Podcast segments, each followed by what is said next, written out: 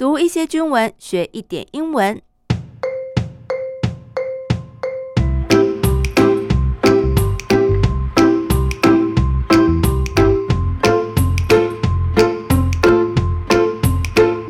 Hello，大家好，我是阿比妹，这里是我的英文手记，欢迎大家陪我一起读点军文，学点英文。你可以点开节目资讯栏，看看今天我会提到的英文句子，这样理解起来会更加快速哦。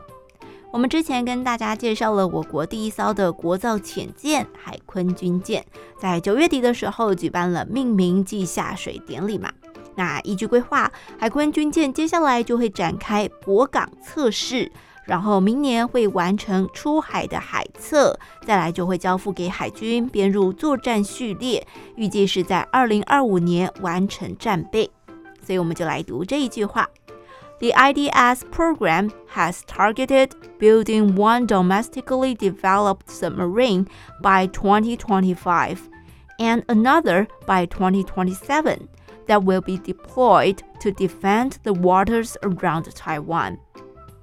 The IDS program 好，这个潜舰国造的专案计划 has targeted target 目标，这里做动词用。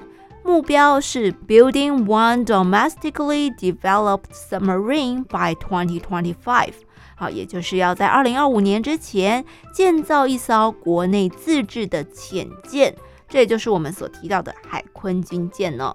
但不是只有要一艘而已哟，another by 2027，也就是要在二零二七年再建一艘，而这些潜舰呢，will be deployed，将会被部署。to defend the waters around Taiwan，以用来防卫台湾周边的海域。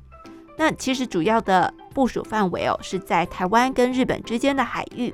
为什么呢？我们来读以下的这一句：Because northern Taiwan is located near Japan's southwestern islands. Deploying submarines in the waters between the two nations can help the joint defense of First Island Chain. 这一句的前半段在描述地理位置，北台湾是位在 is located 临近日本的西南岛屿。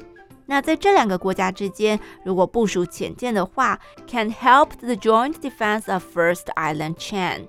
我们先来看后面的 First Island Chain 第一岛链，那 joint defense 联合防卫。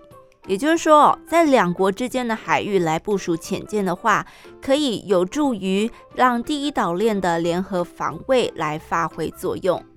OK，那我们再延续刚刚讲到潜舰国造的2025年与2027年，再来读下一句：The building of the domestic submarines means Taiwan's navy will have a total of three combat-ready submarines by 2025 and four by 2027 including two existing Chien Lung class subs, both from the Netherlands in the 1980s. Ah, the building of the domestic submarines. submarines，就是说这个潜舰国造呢，它意味着 Taiwan's Navy will have 我国的海军即将会拥有 a total of three combat-ready submarines by 2025 and four by 2027. 在二零二五年的时候，总共会有三艘的 combat ready 可以执行作战任务的，准备好投入战备准备的潜舰；而在二零二七年就会有总共四艘。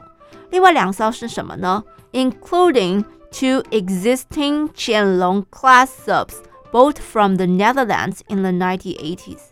哦，也就是包含了 existing 现有的现存的两艘剑龙级潜舰啊，是在一九八零年向荷兰采购来的。OK，今天就介绍到这里，我们来复习一下句子。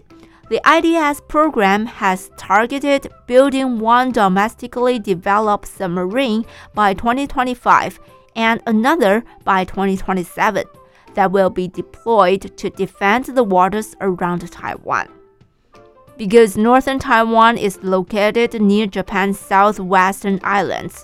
Deploying submarines in the waters between the two nations can help the joint defense of First Island Chain.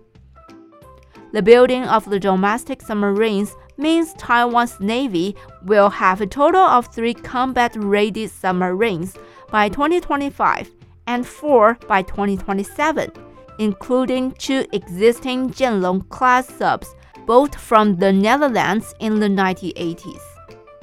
OK，今天的阿冰妹英文手机就进行到这里，欢迎上 IG 搜寻阿冰妹 A B I N M E I。如果有任何问题，欢迎私信小盒子给我。我们下次见，拜拜。